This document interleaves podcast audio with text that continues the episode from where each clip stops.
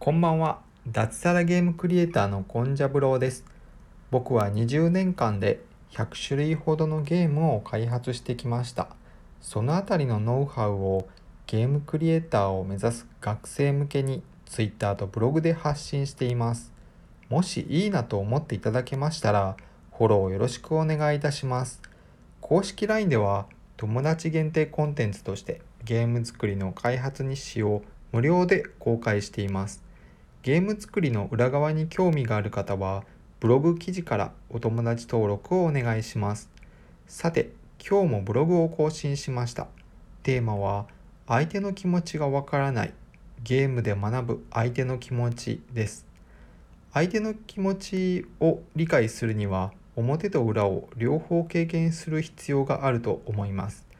悪口を言う方を表とすると裏は悪口を言われる方です。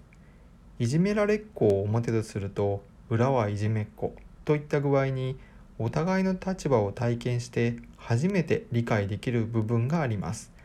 ただ人と人が関わりを持つ以上お互いの気持ちを分かるため結果的に傷つくことも多いです。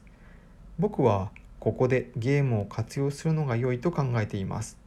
ゲームは世界を模倣したものなので一種の社会実験の場だったりします。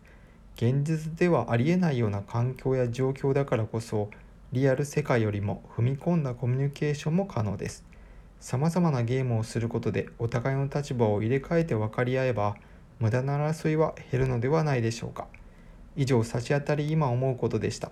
私コンジャブローはブログにて平日毎日4000字から6000字の記事を書いています。Twitter や公式 LINE もよろしくお願いします。何か挑戦したいなと思っている方はお気軽にフォローください。一緒に継続していきましょう。それでは明日もよろしくお願いします。おやすみなさい。